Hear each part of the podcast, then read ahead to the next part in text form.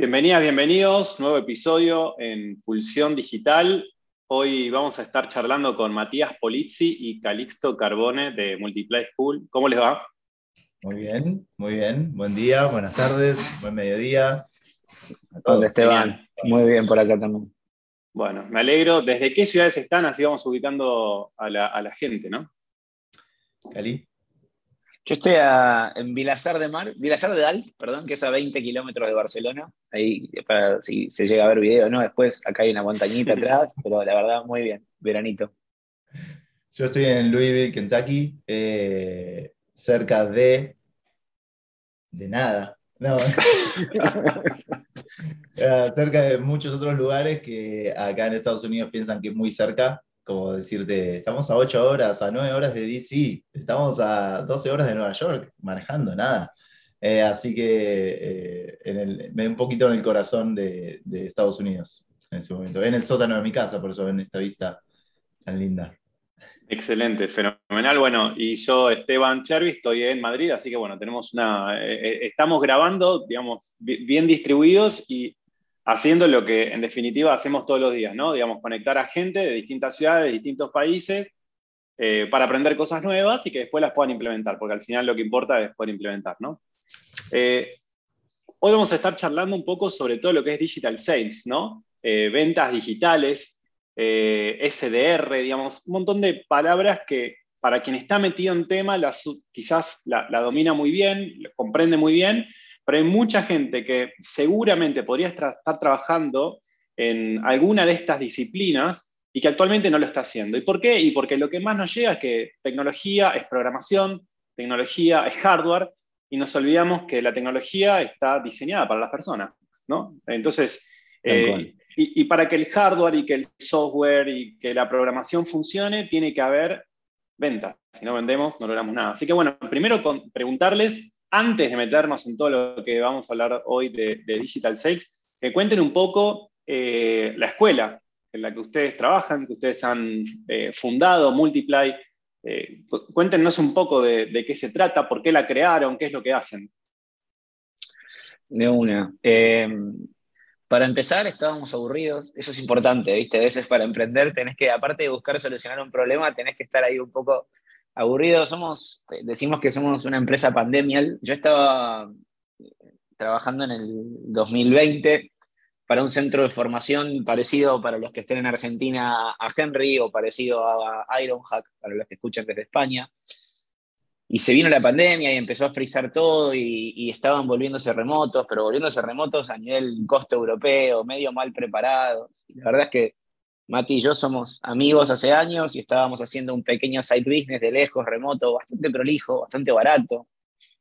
Y me acuerdo que lo llamo y le digo, boludo, están haciendo todo mal. Se están yendo a remoto con costos europeos, se están yendo a remoto pensando que no hay rama B2B porque se va a parar todo. Acá en España existen un montón de fondos para que las empresas se formen en B2B bonificados. No la están viendo y creo que la vemos. digo, tenemos que arrancar algo. Y Nunca le pregunté cómo se sintió cuando se lo dije, porque soy muy acelerado. Yo se lo dije y seguí, pero aprovecho el podcast y digo, ¿cómo te sentiste, Mati? Te pregunté eso y te dije eso, te planteé eso del otro lado del mundo. Y ya teníamos algunos proyectos corriendo, si te acordás, que estábamos... Sí, sí, sí, por eso, teníamos nuestro side business. Bastante en nuestro side business, algunos proyectos ahí corriendo, un millón de descargas en ese proyecto, por si te acordás, que hicimos un juego. Eh, y me pareció apropiado. Yo veía viendo, cuando Cali trabajaba en, este centro de formación, veníamos hablando de, cómo hacían las cosas y decíamos, pero esto podría hacerse mejor, esto está bueno, es, un lindo negocio, eh, más, allá de, más allá de que está bueno eh, participar en lo que es la formación. Y, y bueno, gracias a estar encerrados, gracias a haber tomado formaciones, yo estaba estudiando, creo que estaba con Data Analytics, estaba con algo de eso, tomando una formación en la que me costaba muchísimo porque era tarde y era una persona hablando muchísimo, muchísimo, muchísimo y, y había un poco de práctica, pero, pero costaba. Entonces dijimos, esto se va a empezar a repetir. Con la pandemia se va a empezar a repetir esto de que la gente se empieza a aburrir cada vez más y cada vez más de las formaciones.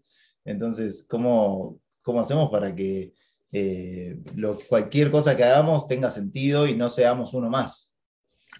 Sí, creo que es un poco esto de no. Venía, yo empecé a aprovechar y saqué la certificación en Scrum Master, tomaba también mucho curso remoto y nace un poco esta experiencia de eh, cómo hacemos algo. A ver, la pandemia aceleró el proceso de, la remotización de las cosas, de los borderless. Y era claro que llegaba para quedarse, era, era claro que no era algo del momento. Entonces, creo que estaban los centros de formación que veían, hablando, hablando en argentino y no en español, lo veían como un curro, viste que en España un curro es trabajar, en Argentina un curro es un currito, y estaban las empresas que quizás lo veían como este curro momentáneo y para nosotros había que hacer algo que pudiera trascender, ¿no? que diga, bueno, ¿cómo nos adaptamos a lo que viene? Y empezamos y abrimos Multiplay School, Multiply, como le dicen acá, que es un centro de formación para empresas, aprovechado en el 60% de lo que vendemos se apoya en fondos públicos estatales que existen acá. Pero lo que más nos hizo crecer fue esta metodología. El eslogan que Mati nunca me dejó poner fue estudiar ya no puede ser un embole.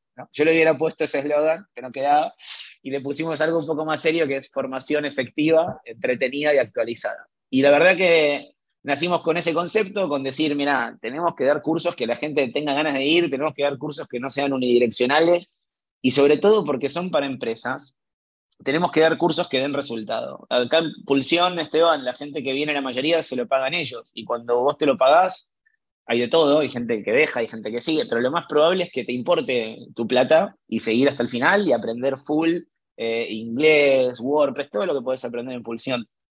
A nosotros nos manda la gente la empresa. Si el curso no está bueno, la persona no viene más, la persona apaga la cámara y se pone a trabajar, y después no hay caso de éxito. Lo que nos permitió que la formación sea realmente entretenida, que se practique en clase. Hablamos de clase de tres horas y nos decían, no, eso es un montón. Si la mitad está practicando. Y, la verdad es que la gente la pasa bien, lo que aprende lo implementa, lo que implementa le sirve en el trabajo, y ahí nació esta metodología de formación B2B con, finalidades súper efectivas.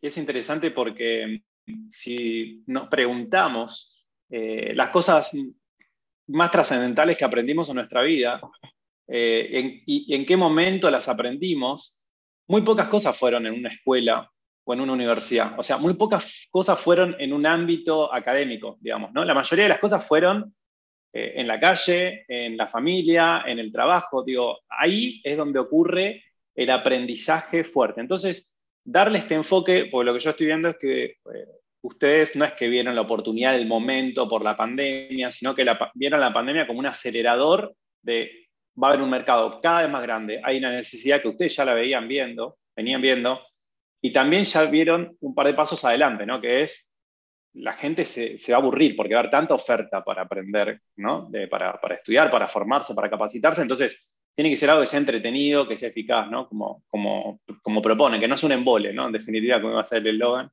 Creo que va por ahí. Em, entonces, el diferencial es ese, digamos, o sea, es que, es un aprendizaje, eh, son instancias de aprendizaje con, entre, digamos, entretenidas, ¿no? O sea, que, uno eh, va a tener ganas de llegar hasta el final, ¿no? Porque todos sabemos que los cursos, por ejemplo, eh, grabados, ¿no? las grandes plataformas que tienen cursos grabados tienen una attrition rate, o sea, la, mayoría, el 90% de la gente nunca lo termina, ¿no? Entonces, al final, ¿qué están vendiendo? ¿no? Es como, y acá, claro, lleva la, empresa, te dice, bueno, formate en esto, capacitate en esto, y en dónde queda el deseo ¿no? de la persona que va a estudiar y que va a invertir el tiempo, en definitiva, porque no está invirtiendo dinero, pero está invirtiendo tiempo. Entonces, clave lo que, lo que ustedes proponen. ¿Y qué se hace para que, sea una, para que una educación un aprendizaje sea entretenido? ¿Qué, ¿Cuáles son los recursos que existen? Mira, algo que nos pasó es que, a ver, defendiendo cada uno de los tres, ¿no? Entretenido, eh, efectivo actualizado. Quizás yo te doy un breve intro y Mati me, puede acompañar más, porque esto lo sacamos como una promesa trabajando en EOS, que es una metodología de trabajo que trajo Mati, que la verdad que nos cambió la empresa y nos permitió eh, crecer así en remoto, pero a ver, eh, defendiendo cada una de las promesas, lo de efectivo es porque siempre decimos que no vendemos horas, vendemos resultados, ¿no? las clases no son 60, 70 personas en una clase, son 24 con profe, con asistente, con práctica, y donde si a Esteban no le sale algo, nos vamos a preocupar de ver cómo está Esteban en su Zoom Room y le vamos a pedir media hora en privado en la semana y en una one-on-one lo vamos a hacer que Esteban avance, después de que todos los inversores te digan que eso no es escalable y nos demos el lujo de pasarnos un poco por los huevos eso con todo el respeto a quien escuche, preferimos priorizar esta calidad de entrega a ver si alguien me iba a decir que era escalable o no. Y la verdad es que eso nos trajo después clientes como Salesforce o Walla. Eh, en entretenido, no es que lo contrario de entretenido, uff, me tendría que acordar cómo lo ponemos, pero lo contrario de entretenido no es. No es divertido. Eh, no, es, no, lo contrario de entretenido no es aburrido. No es aburrido. Este, es aburrido. Ah, no me, me, va a matar, me va a matar Paula cuando nos escuche la COGO, pero el punto es que. Hace rato no, nos, vamos a debatir de esto. por, eso es entretenido y no divertido. No es que te se caer risa, es serio, vamos a estudiar, pero te vas a entretener. Eh, las clases son bidireccionales, está prohibido preguntar a alguien no entendió. Vamos a preguntar, Esteban, ¿qué opinas? Eh, y Mati, lo que acabo de decir, ¿qué te parece? Mucha bidireccionalidad que te obliga a estar en todos los breaks, músicas, eh, video para ver en el break, para pasarla bien como desconectando. Al final de cada clase juegos, el que gana le mandamos el globo con la comida a la casa y tratamos mucho de, de, ver también qué quiere la gente para pasarla bien. Hay grupos que son un poco más serios, hay grupos que te piden la música del break, que te traen música para el break, entonces dejarlos participar. Y después en lo actualizado, me acuerdo cuando estábamos haciendo la certificación de Scrum, y le digo a Mati, mira esta placa, 2018. Le digo, ¿no habrá cambiado un poco el mundo de 2018, una pandemia mundial? No pasa mucho que nos siguen hablando. Me da un poco de cosa. Y de ahí nace lo de actualizado. Entonces, creo que las tres tienen mucho que ver con la bidireccionalidad y con involucrar al público. Y algo me debo estar olvidando y Mati seguro me va a acompañar. Eh, no, creo que en general, en general lo describiste bien. Lo único que, quiero agregar es que en la parte de entretenido, un poco la mentalidad que estábamos teniendo en ese momento era eh, apelar a, la experiencia tuya del pasado como productor de espectáculos y pensarlo desde este, cómo hacemos para poner en una escena en la cual se enseñe, o sea, que sea efectivo pero entretenido, ¿no? Como si fuera un, espectáculo, como el primer acto, el segundo acto, el primer acto va a ser entregar este contenido, el segundo acto va a ser que la gente lo practique, el tercer acto de nuevo otra entrega de contenido, otra práctica, un break, y así, eh, como para hacerlo más ameno. Y de hecho, afortunadamente eso lo vimos eh, reflejado en los, en los reviews que tuvimos, en las opiniones. Eh, en cada clase, eh, al final, cuando se hace la encuesta anónima de qué te pareció, la mayoría de los comentarios son de no se me hizo larga, eh, qué bueno, me divertí, muy bueno todo, aprendí un montón. Y, por más de que el contenido esté re bueno y que sea tipo que venga de Harvard, del profe más eh, vanagloriado, si no está bien entregado, al final de la clase, en tres horas eh, la gente no lo va a terminar consumiendo y, asimilando, entonces por más que el contenido esté re bueno, creo que no, no atrae. Creo que acá, acá sí aplica la frase, ¿no? De matarlo al mensajero. En vez de no mates al mensajero, importa un montón el mensajero que, trae el mensaje, importa tanto como el mensaje, porque no, no hay manera de hacer copy-paste de una actitud. Y la verdad es que en la metodología los profes tienen que tener actitud. Bueno, estuvimos hablando un poco de la escuela, estuvimos hablando de la metodología, estuvimos hablando del diferencial, eh, de, los motivos por los cuales ustedes la crearon, de la visión, de, hacia dónde ven que, va la educación. Me gustaría que ahora nos metamos un poco más en todo lo que es digital sales. Vamos a arrancar desde cero.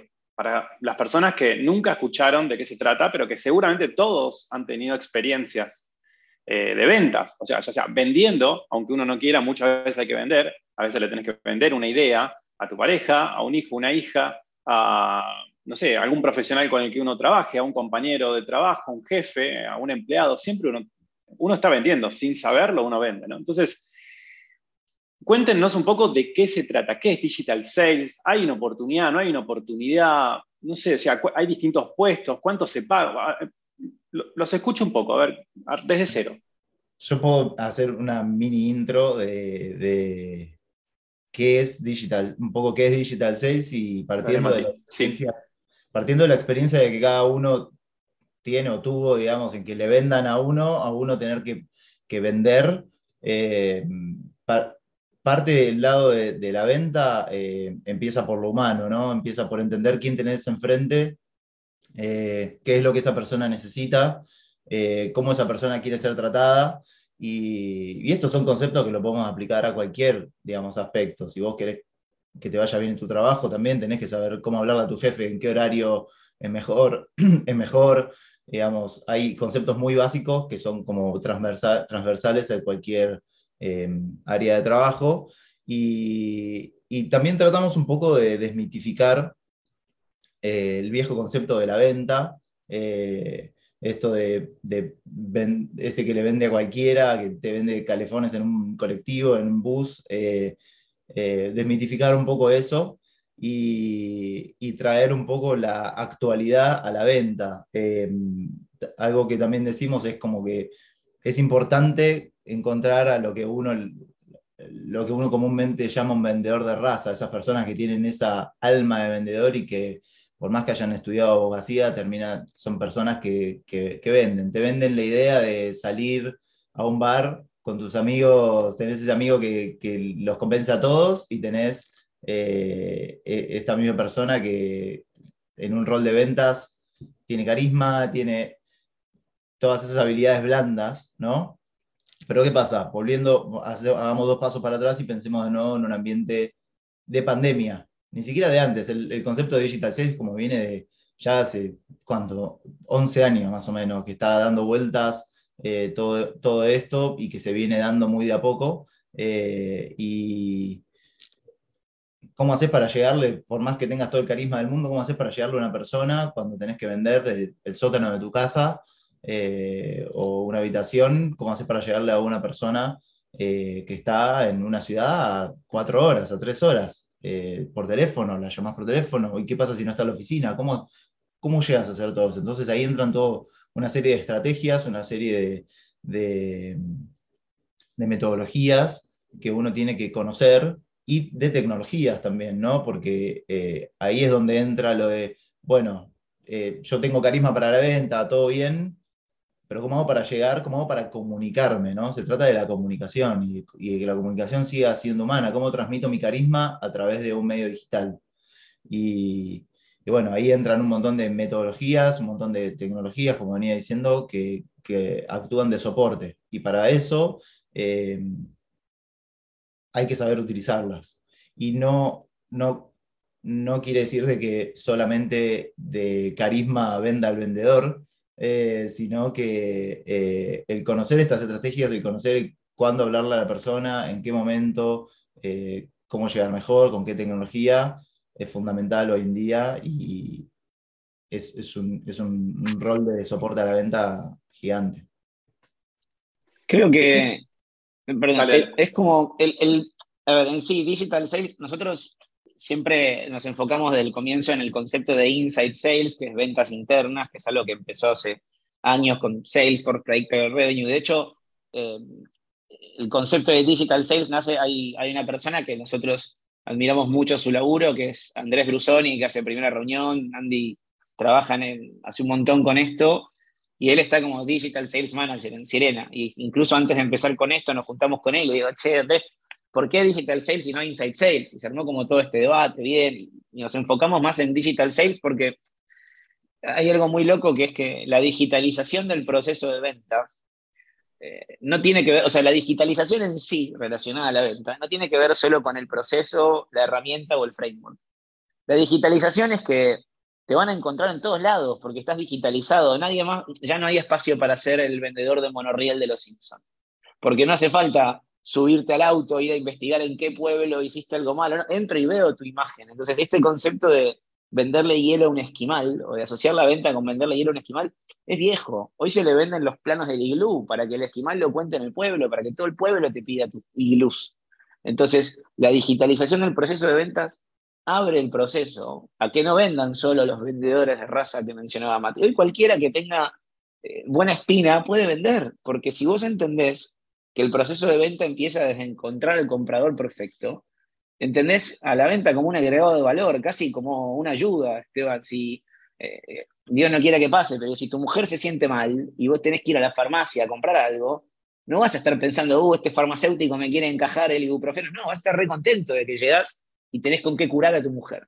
Entonces, si entendemos que hay que aliviar dolores, que generar alegrías y que la digitalización nos permite escalar estos procesos, es mucho más amplio el abanico de quién puede vender. Hoy te dicen que cualquiera puede aprender a programar. Buenísimo, o casi cualquiera, ¿no? Que con, yo creo que con Mati creemos que cualquiera puede aprender a vender en lo digital, porque se trata de, saber dónde te motiva a agregar valor. Si te encanta jugar al golf y querés hacer digital sales de una casa de golf y vas a estar súper apasionado contando de los palos, las pelotas, el drop, el grip. Yo no juego golf, elegí un mal ejemplo, pero este, es esto, el, digital sales es digitalizar el proceso de ventas y entendiendo que es entre humanos, ¿no? Y que no hay espacio para, no agregar valor. Y por lo que vienen diciendo, hacen referencia como que lo que necesita actualmente la sociedad no son vendedores que le vendan a todo el mundo, sino que son personas que tengan habilidades para vender de forma honesta, o sea, que les sirva o sea, el producto, el servicio que se va a vender, que se lo vendan, o sea, se lo ofrezcan a alguien que realmente lo necesita, ¿no? O sea, también para no perder tiempo, porque como todo, digo, digamos, hacer llamadas en frío, o enviar emails en frío, o enviar contactos por LinkedIn completamente en frío, sin ningún tipo de interacción previa, sin estar en el radar de la persona a la que estamos contactando, suena como spam, ¿no? Y, y la efectividad es baja, ¿no? Digo, es un gasto de energía total contactar a todo como se hacía anteriormente. Ah, sí, claro, sí, sí, sí. Y entonces, lo que digo es cómo, em, cómo se llega a esto, ¿no? Porque, digamos, estamos diciendo que estamos pasando de ser, eh, digamos, eh, una, metodología que era más em, centrada en el vendedor a ser una, una metodología más centrada en la persona a la que le queremos vender, a sus necesidades, a su momento actual. Entonces, eh, ¿Cuáles son algunas recomendaciones para, para poder vender a una persona en función de sus necesidades, ¿no? Y no solamente eh, en función de la necesidad del vendedor, ¿no? De la vendedora. Sí, sí, sí. Mira, hay, hay varias cosas siempre que tener en cuenta. En los cursos siempre decimos, importa mucho el ticket promedio, ¿no? A la hora de, si vas a hacer outbound, inbound. Hay cosas que son transversales y que, por ejemplo, la escucha activa no tiene nada que ver con el ticket, con si es outbound o inbound, o esto del vendedor que llega a vomitar el producto no existe más. Nosotros tenemos un playbook de las cuatro o cinco preguntas que hay que hacer y le enseñamos a nuestros alumnos a armarte el playbook, a preguntar las cinco cosas que tenés que preguntar para después saber por dónde tenés que llevar el mensaje. Eso sirve en outbound, en inbound, en tickets de 30 dólares o en tickets de 3 mil dólares.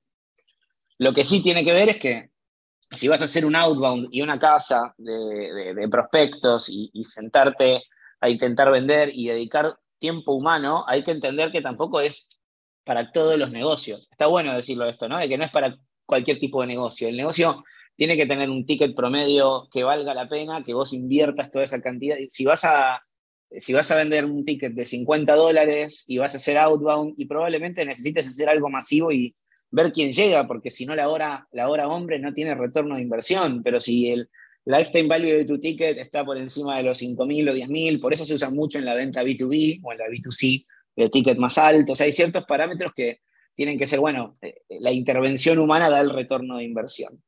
Entonces, creo que primero es eso, eh, hay que, hay que entender si es para el negocio que estamos queriendo vender o no, ¿sí? El hecho de hacer un outbound dedicado, una prospección que te lleve horas.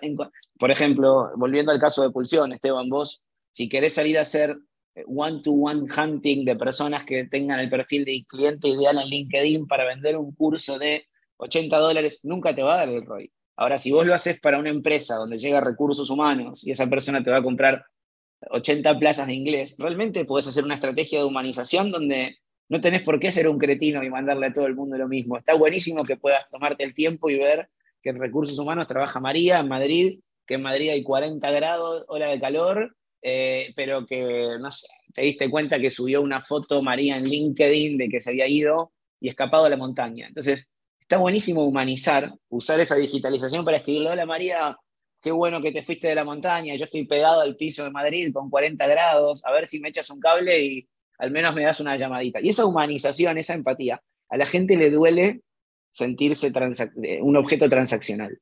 Y lo que pasó con la digitalización es que mucha gente confundió automatizar con volverse robot. Una cosa es automatizar un proceso humano y seguir humanizando, y otra cosa es dar suelto. Entonces creo que la clave es esta, entenderlo como... Inclusive, o sea, gracias a, a que hoy casi todas las personas tienen por lo pronto una red, en algún, una cuenta en alguna red social.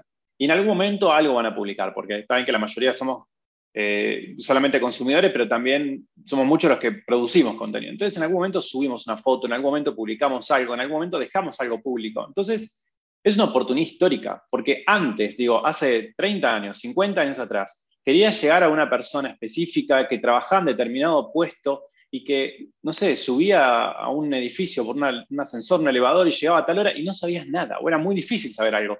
Hoy lo googleás, lo, lo agregás a LinkedIn, lo seguís en Twitter, lo seguís en Instagram, y en algún momento vas a ver cómo se llama el perro, eh, o en qué barrio vive, o esto que vos decías, la ciudad, si hace calor, o digo, podés tener un montón de información que sabés que en algún punto le está afectando a esa persona. Y, y es esto, ¿no? Es lo que decíamos recién de eh, que las ventas se fueron convirtiendo más centradas en, la persona y no tanto en el producto en sí mismo, porque el producto quizás inclusive se consigue el mismo producto en muchos otros sitios, e inclusive a precios más bajos, pero esta cosa de que las personas nos, nos queremos también sentir eh, que estamos en, digamos, somos visibles, ¿no? Que estamos, que, estamos para el otro. Sí, y sobre todo esto, por ejemplo, yo me imagino la, la, cantidad de gente que debe comprar Neolo porque estás vos atrás, bien lo digo, el hecho de mirá, para irme a, sin decir marcas, eh, Competitor One, que es una mega corporación, y a Competitor 2, que no sé quién está, y de repente acá veo a eh, Neolo, una empresa con tantos años, una empresa que,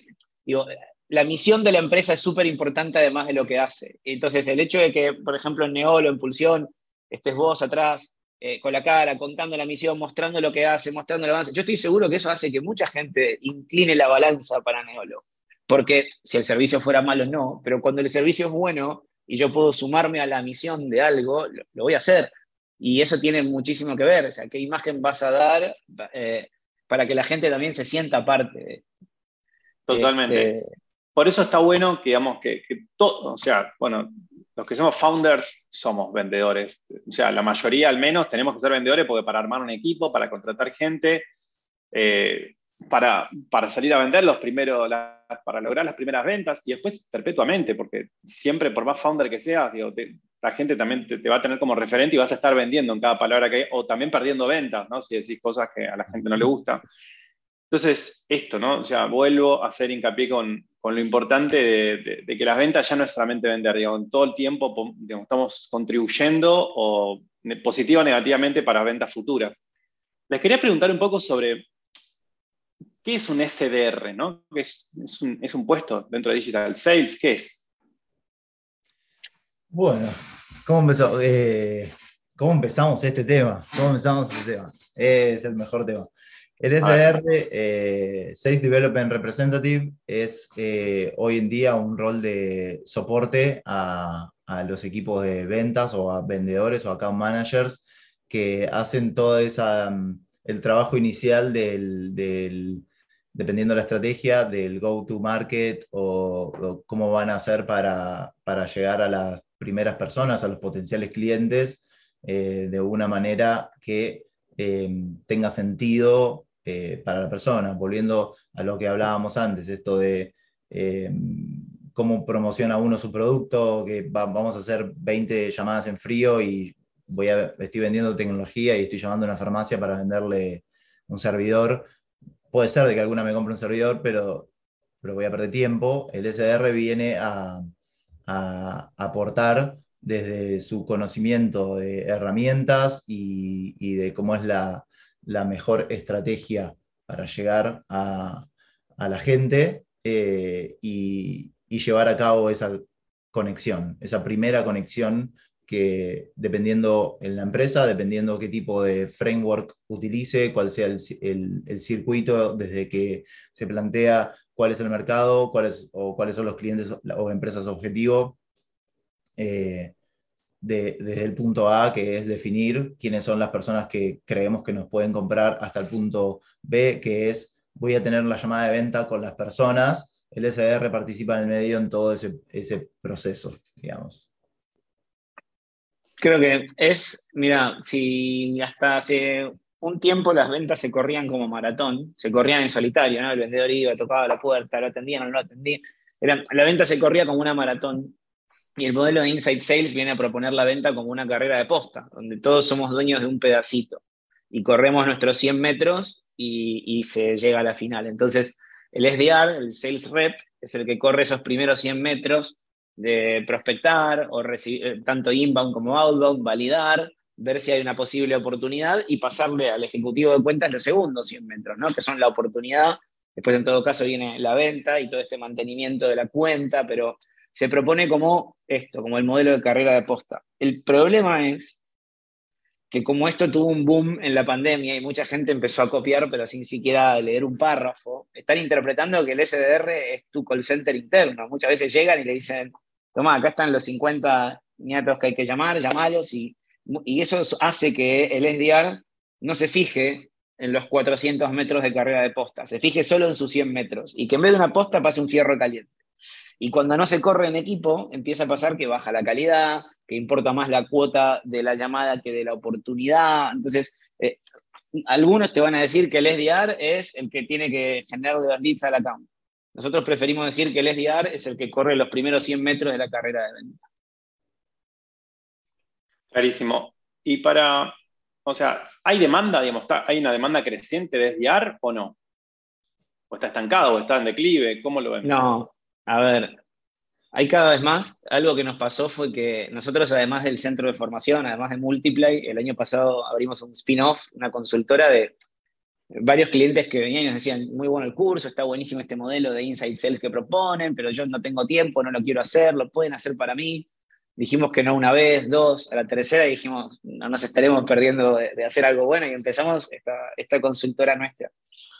Y nos empezó a pasar que a los SDRs les llegaban ofertas de trabajo tipo los developers, ¿viste? La frase era SDR is the new developer, porque cada vez, no, quería, esta cosa de los reclutadores que no saben hacer social recruiting y le mandan a todos el mismo mensaje, pero lo mandan porque están buscando, y era SDRs con oferta de una o dos ofertas de trabajo por semana, y también a la hora de salir a buscar SDRs, ver que hacían falta y que había mucha gente como empezando a trabajar en eso, quizás sin la formación y empezamos a armar un programa de formación interna propia de, de SDRs para nuestro, nuestra consultora. La verdad es que estuvo muy bueno el programa porque teníamos muy buenos resultados en muy poco tiempo. Y de ahí empezó a pasar que nuestros, la gente que estudiaba, algunos venían y nos decían, hacelo para mí, y otros venían y nos decían, no encuentro SDRs, no hay SDRs. Y digo, decimos con Mati, si no se encuentran si te los están queriendo robar los reclutadores impunemente con esa cara de piedra de, hola, te ofrezco trabajo y vas a ganar más, pues, sin siquiera saber. ¿eh? Y, entramos a LinkedIn a ver, y por ejemplo en España todos los meses hay 230, 250 búsquedas de SDRs, o sea, faltan, faltan por todos lados y cada vez van a faltar más, porque eh, todas estas empresas que construyeron productos digitales hoy los tienen que vender, y los tienen que vender barato o eficientemente o adaptar a este modelo. Y algo que pasa es que vos podés tener una empresa de tecnología sin tener ningún programador junior. Vos podés tener todo senior y tener una empresa de tecnología. No podés tener un modelo de inside sales sin SDRs. Es una cadena. Si vos no podés correr una carrera de posta si alguien no corre los primeros 100 metros. Entonces no está atado eh, solo al seniority. Hay demanda, hay demanda de juniors, y hay demanda de juniors que puedan ser seniors en un futuro. Entonces eh, fue cuestión de buscar, de ver y decir, puta, la gente los necesita, incluso en España preguntándonos cómo contratábamos en Argentina, cuál era el costo, costos que en España son eh, baratos para una empresa española, pero para Argentina son buenos sueldos, los SDRs, eh, desde los que trabajan con nosotros hasta los que hemos entrenado y puesto a trabajar en otra empresa, tienen un sueldo promedio neto de 1.100 dólares por mes. Este, entonces, era un excelente match. La gente en Argentina pidiendo trabajar con nosotros, a nuestros clientes, y los clientes diciendo, dame más, y no nos daba la nafta para hacer más. Tengo acá anotado que un SDR gana lo mismo que un programador junior, entre 22.000 euros a 28.000 euros al año.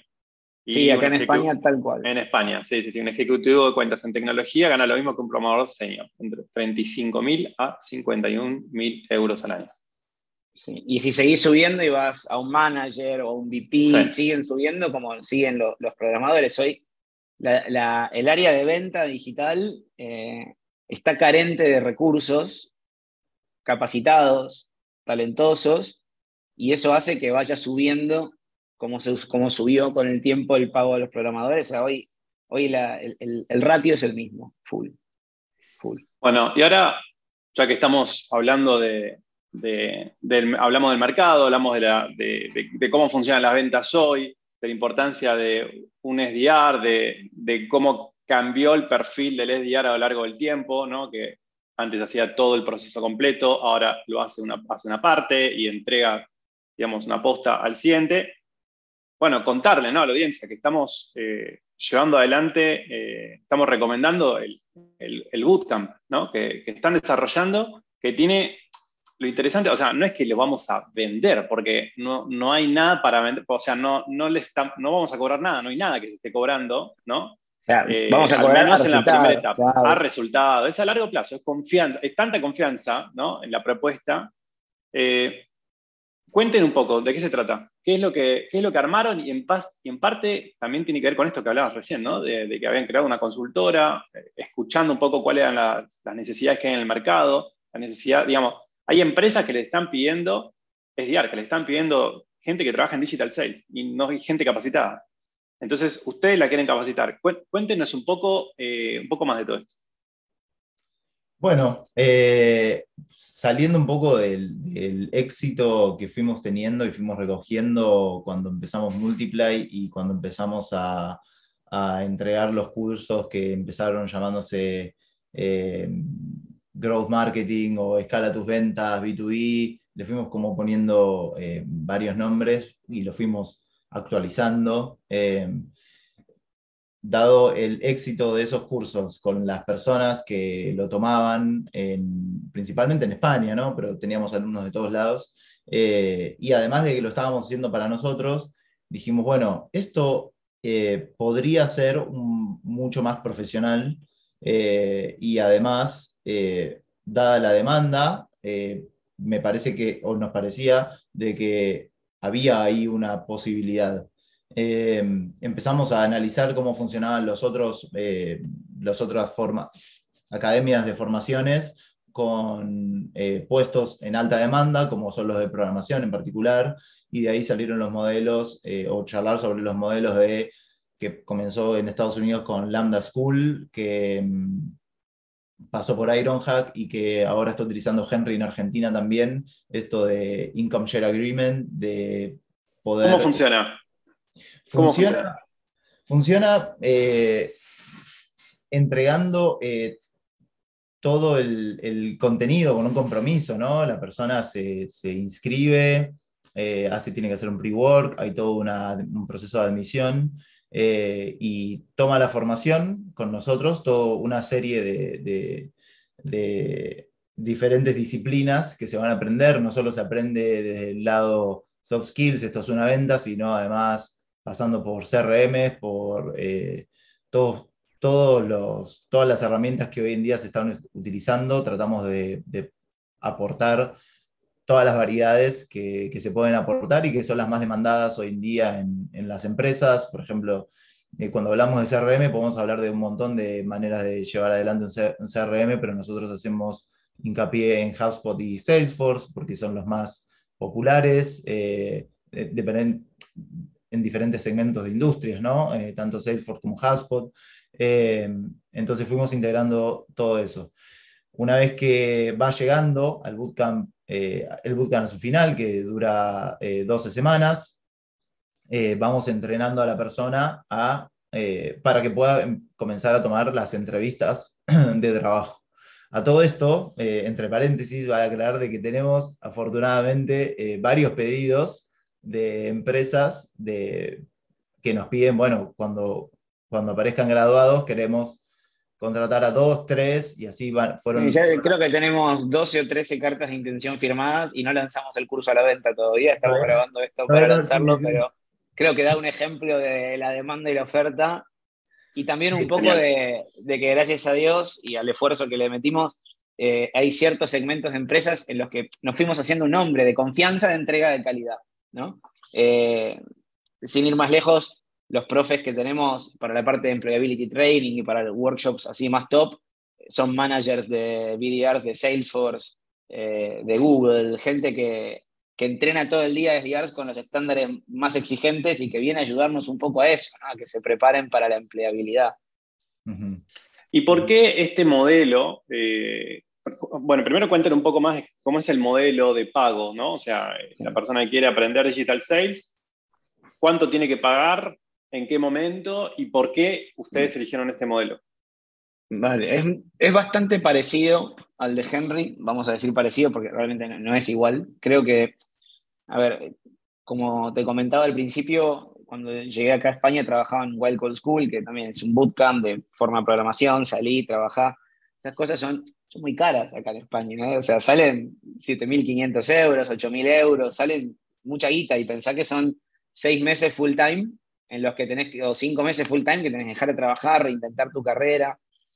Eh, sin embargo, pudimos ver de primera línea, yo trabajando, Mati acompañándome en ese momento de lejos, pero pudimos ver la verdadera transformación que vivía la gente que pasaba por un bootcamp bien hecho, porque hay de todo, hay bueno, malo. Eh, pudimos ver esa transformación de alguien que pasaba por algo bien hecho y, cómo realmente pueden transformar su vida, no por el primer trabajo de SDR, o sea, nadie hace un bootcamp como el de Henry para ser junior developer. O sea, empezás del junior developer, pero te estás imaginando tu carrera en programación. Aprendés a aprender, aprendés a formar un mindset de programador. Entonces, nos imaginamos esto con un modelo muy parecido al de Henry, donde, a ver, nosotros lo admiramos mucho. Para mí lo que, lo que hicieron es increíble, lanzarse. ¿Cómo es el modelo? ¿Cómo es el modelo? El, modelo nuestro, Eva, es pagar cuando consigas trabajo. No vamos a porcentaje de ingresos, la diferencia de lo que se llama el Income Share Agreement, no vamos a tanto de tu sueldo, sino que es cuando conseguís un trabajo de tanta plata o más, 10 mil, 12 mil dólares al año en Argentina, eh, 22 mil euros al año en España, siempre depende del location, pero cuando conseguís un trabajo de bastante plata o más, ahí lo pagás en 24 cuotas, solo los meses que tengas trabajo, y cuotas fijas. Entonces, ¿De cuánto aparece la cuota? ¿Qué porcentaje la cuota más o menos puede llegar a impactar del ingreso? Y aproximadamente un 15% del sueldo, que es parecido al modelo de Income Share Agreement que tenés ahí con Henry, entre un 12, un 20, depende. Lo que siempre pensamos es que lo que le queda de ingreso le tiene que dar para vivir bien en el país donde esté. ¿no? Si, por ejemplo, en Argentina conseguís trabajo y pagás la cuota, vas a tener unos 800 dólares netos igual al mes, ¿no? mientras pagás la cuota. Y después toda la carrera que tenés por delante. Son 24 cuotas de 180 dólares y tenés que conseguir un trabajo de 900 o más. Pero tenemos hoy el average salary de los SDRs. Ya hicimos un piloto pequeño, lo hicimos con algunos que ya están trabajando. Antes de lanzar, hicimos un piloto y hoy el, salario promedio que tienen son 1.100 dólares. O sea que podrías pagar la cuota y que te queden 920 dólares netos. ¿Y ustedes ayudan a la búsqueda de empleo también? Sí, participamos activamente. Para ser completamente sincero, a veces cometemos sincericidios, pero vamos a hacerlos. Hay que ver cómo es en una escalabilidad, ¿no? ¿Cómo será cuando sean 200? O sea, siempre tienen que participar ellos activamente, pero hoy nos involucramos muchísimo en armar el, Job Dating Week, en traer empresas que vengan a entrevistar, en usar el vínculo que tenemos con empresas para que eh, entrevisten a los candidatos y candidatas y que puedan elegir. Y no solo eso, sino para hacer un trabajo nuestro también de, de match y de intentar poner a la persona correcta en la entrevista correcta y que, que no pierdan tiempo ni la persona ni la entrevista. Obviamente que la, la proactividad es una característica necesaria de cualquier persona que vaya a trabajar en, sales o en digital sales, pero tampoco queremos que sea esto de, no, bueno, depende de vos, yo ya te, enseñé. Queremos ayudarlos y ayudarlas a que, a que hagan un futuro. Estamos en julio del 2022. Si hay alguien que está escuchando esto en el futuro, o sea, en julio 2023, y empieza a hacer este bootcamp, le va a costar mucho más quizás eh, conseguir trabajo, igual seguramente va a conseguir, pero le va a costar más que a las personas que, lo están escuchando en, 2022. O sea, en 2022 es más fácil, porque hay menos gente que se está notando, son las primeras camadas, entonces uno le pone Seguro porque más todo, energía disponible.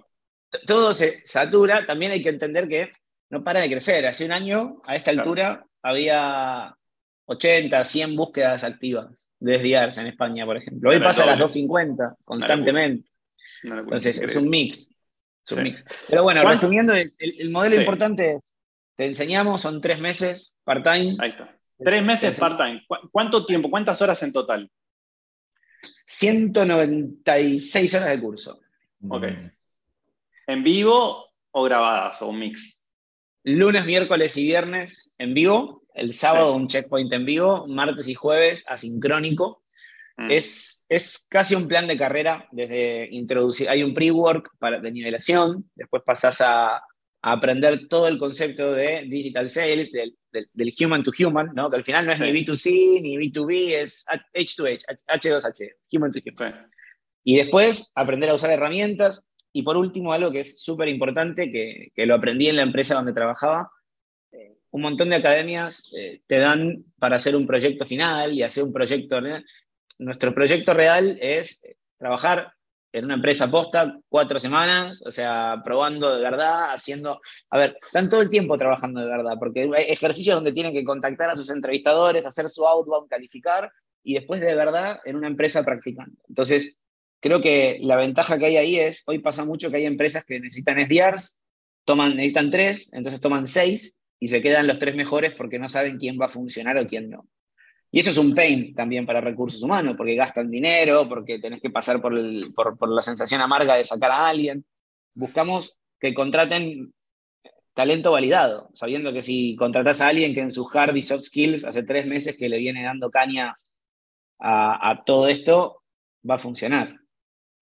A mí lo que me parece interesante, bueno, yo soy psicólogo, yo estudié psicología, después, bueno, nada, siempre fui emprendedor, eh, consultor, eh, bueno, etcétera, etcétera, pero lo que me parece interesante de todo esto es que las veces que intenté aprender a programar, no sé, no me da la cabeza, no tengo paciencia, no puedo, no, no va.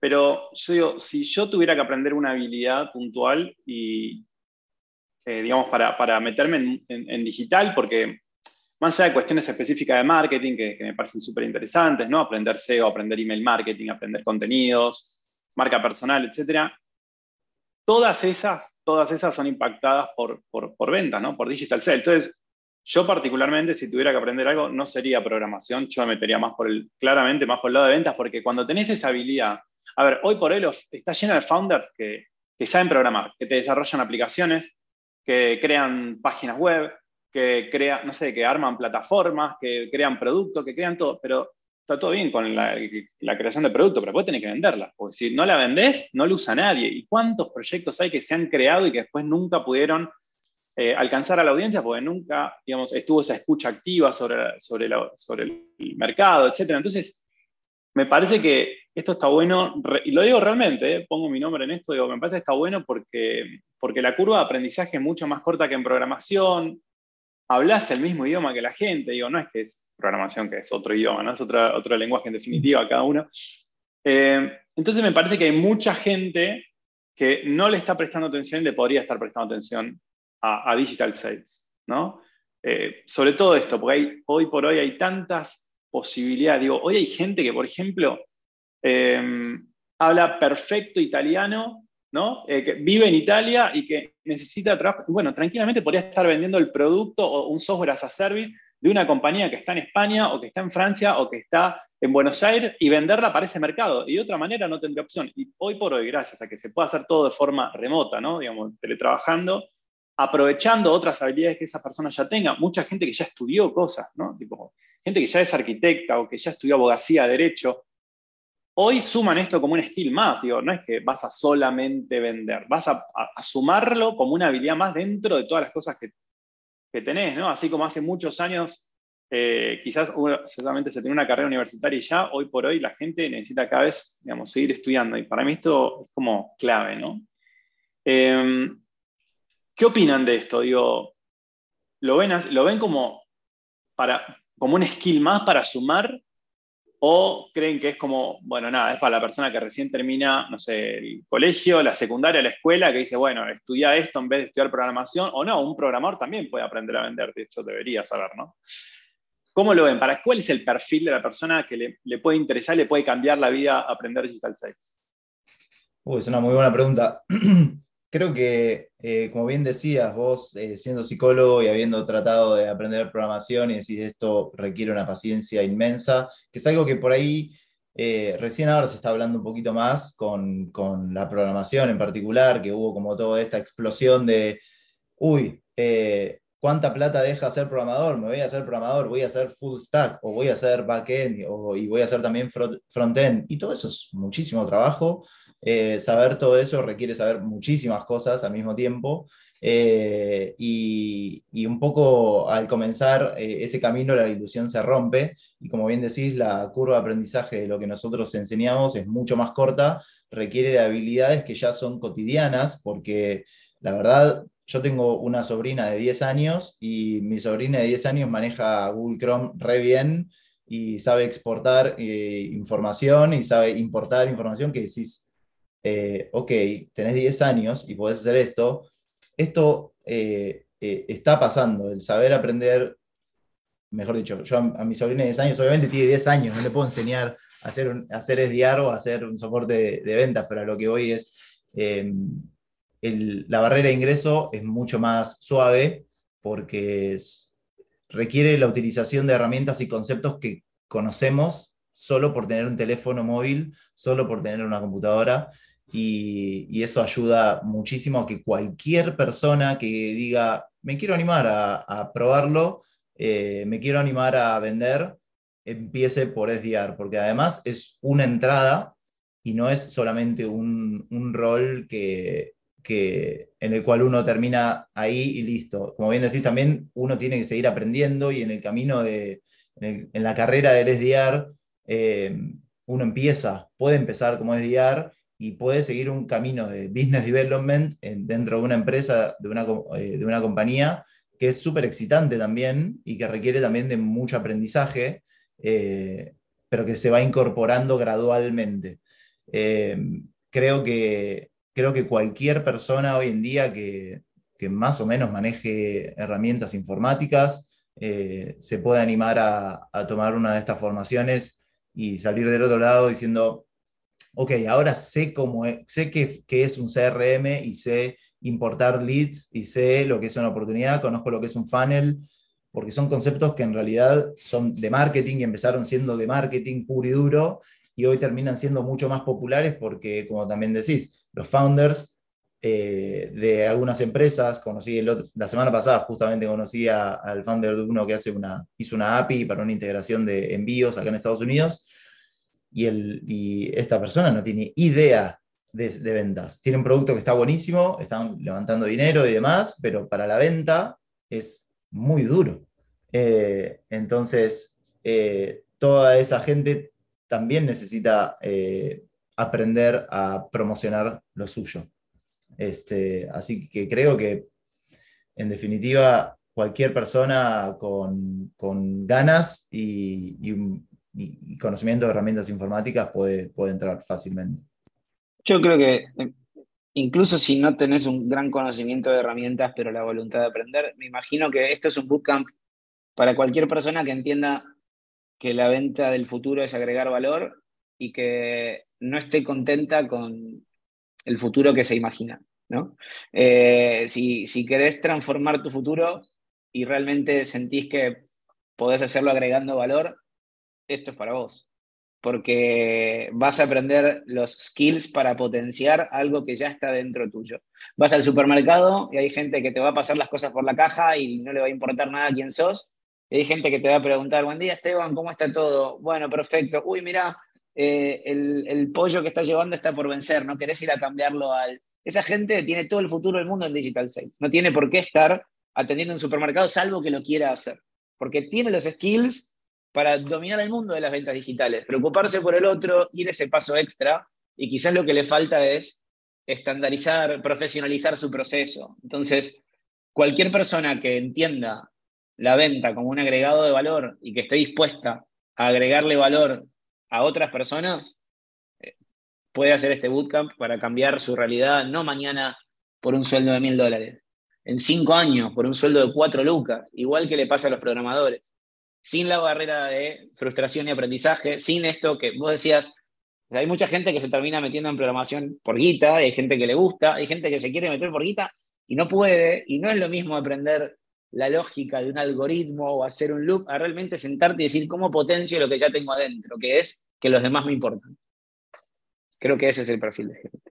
Al final es el concepto este japonés de Ikigai, ¿no? que es eh, la razón de ser, básicamente es eh, lo que necesita el mundo, lo que uno sabe hacer, lo que uno ama, la pasión, eh, y también por lo que te pueden pagar, ¿no? Entonces, claramente, o sea, para mí, al menos no es para todo el mundo, sí es para la gente, igual que programación, digo, programar no es para todo el mundo, o sea, por más que a uno se lo... No, ah, no, no es para todo. Por suerte, eh, las personas somos, eh, tenemos puntos en común, rasgos en común, personalidades similares, pero, pero bueno, hay que encontrar el, el match. Y para la gente que tenga esta habilidad de pensar más en los demás, de, de, de entender, de escuchar, de entender, de, de saber cómo poder captar un poquito la atención de los demás, puede potenciarse todo eso con, bueno, con una buena formación en digital sales y demanda, digamos, eh, laboral hay, o sea, hay, hay, por lo menos en España, solamente en España hay más de 200, 200 eh, búsquedas que están constantemente abiertas, ¿no? que están buscando gente y no logran coincidir. Entonces,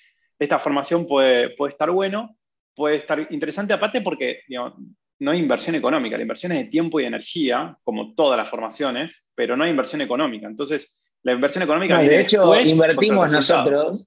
Henry tiene su frase que es invertimos en tu educación, que me parece maravillosa, porque es 100% real.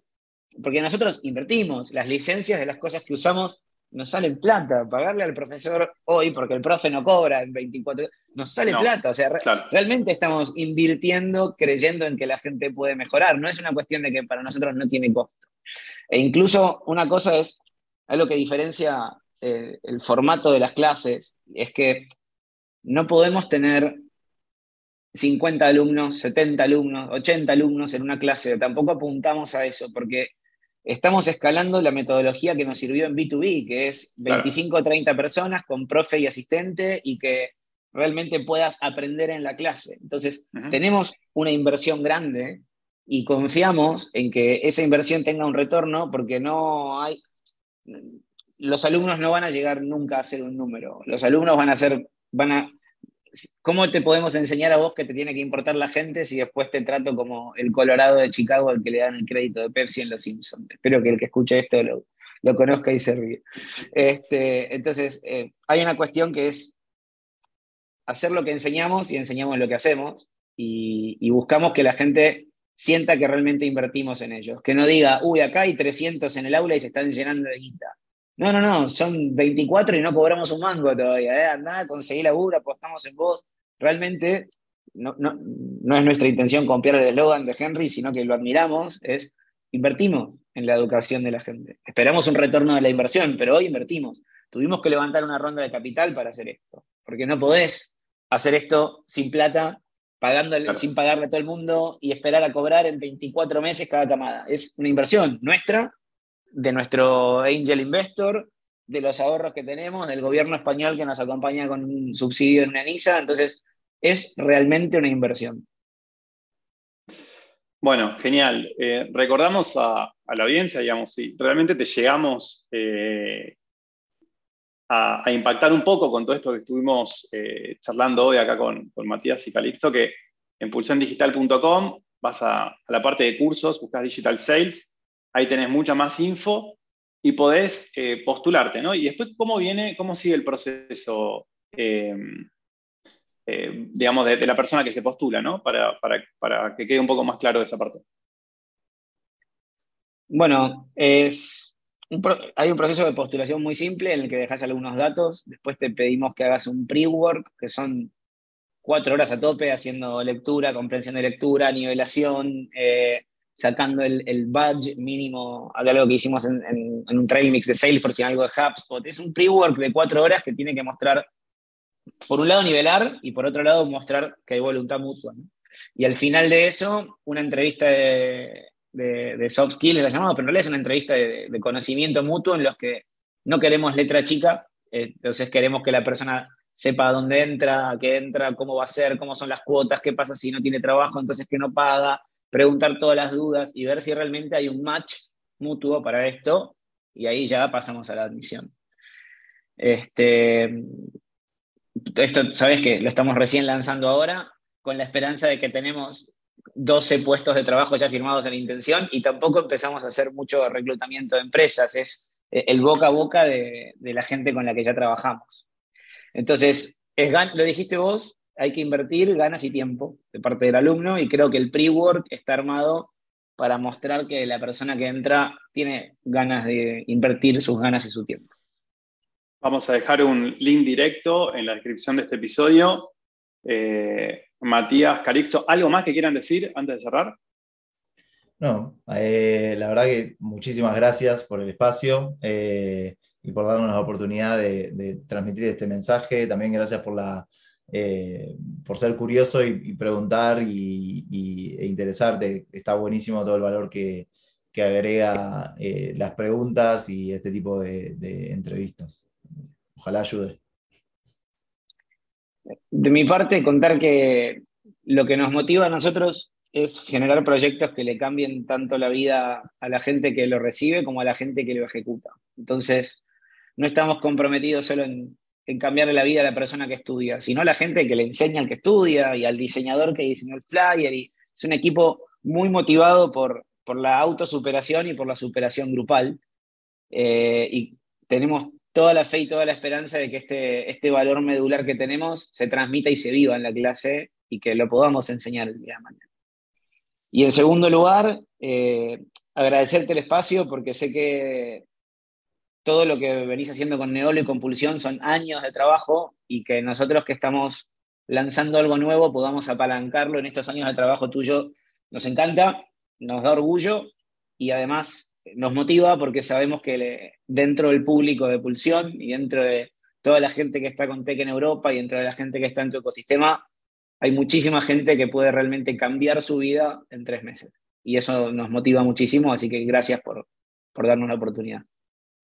El, agradecimiento es eh, obviamente hacia usted por aportar eh, contenido de valor, digamos, data que, le puede servir a, personas que están buscando una mejora en, su vida profesional y creo que realmente esto les puede ayudar a, a pegar un salto.